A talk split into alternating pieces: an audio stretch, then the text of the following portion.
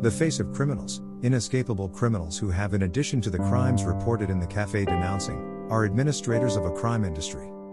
Spirit of filth, envious, gay lifestyle, they check jails, of suits wearing investigative devices used by authorities, looking for technical information about the biggest penises that are held in jails in Brazil, and even in foreign prisons, searches that leave doubts about the targets of hackers who are gay sex offenders using investigative apparatus. Revenge because they were fucked in prison and raped in prison? Under the direction of Mr. Fabio Reschke Ribeiro, were they reported, screwed in prison? Were they angry before or after handing their ass to prison? Are they looking for criminal associations? I joined forces after exposing the cases denounced by Cafe Denouncing Flipboard and Podcast, in 59 countries so far. Criminals keep lying, I'm the police, I'm the justice, it's understood they're just liars all over the world, they lie that we're friends, they lie that they talk to me, claim to be the long menace. They have no rights to interfere with my interests and much less to obstruct justice, they will not have, they have not had my authorization. Judges have no right to do what they do, criminals involved.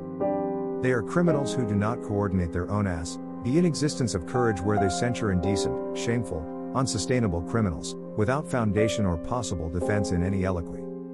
Visit the cafe denouncing and observe the dates of publications. The authorities of Santa Catarina and other regions of Brazil and even outside Brazil, access through investigative apparatus, audio and video of criminals reported in the cafe denouncing, during working hours, watching criminals promoting themselves socially, where they claim with shouts, I'm going rape, criminals want to be treated like heroes, the center of attention in a theater, where they expose themselves to the monitoring of authorities who are seeing worms, poisoners, intoxicants, and intoxicated, and intoxicated, thieves, swindlers, murderers, and victims, extortion through keeping the victims miserable. We are all gonna die. And believe it or not, this is as natural an event as being born, growing up, or having children. These stages of life, without dignity, make no sense and it would be better to die. Published on September 2, 2021. Dealers hide the drug inside their ass. https colon slash slash cafedenunciando.wordpress.com slash 2021 slash 02 slash 28 slash os principais maniacos envolvidos slash. Criminals are screaming in Sao Jose, Santa Catarina, Brazil, CEP 88103 to 400, 671, in a joking tone. Justice is covering up the indecents. Criminals hide all their criminal acts inside their ass because they don't want to confess what they really are.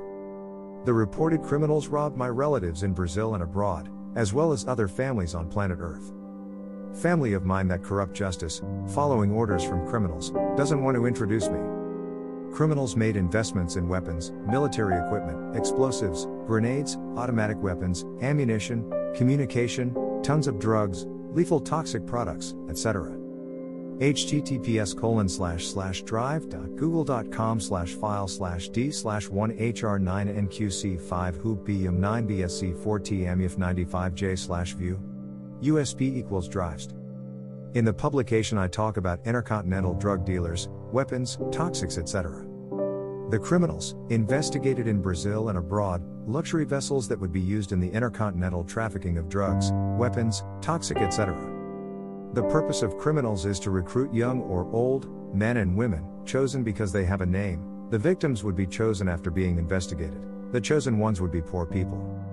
Their names would be used in scams, frauds against people on planet Earth. After the chosen ones are used in the intercontinental traffic, and have their names used in coups, on planet Earth, the chosen ones would be poisoned, maddened, killed, substitutions, and scams. I compared the reported criminals with famous criminals. Note, criminals used as comparisons did not use investigative apparatus used by authorities. I made an observation. Note, you policemen who took a stand against my enemies that I'm denouncing, what would my enemies do to you alone? Oh, without a firearm, without a uniform, without the police? Criminals hide all their criminal acts inside their ass because they don't want to confess what they really are. They hid tons of drugs in their asses. It is necessary to use sniffer dogs wherever those involved in the reported crimes are.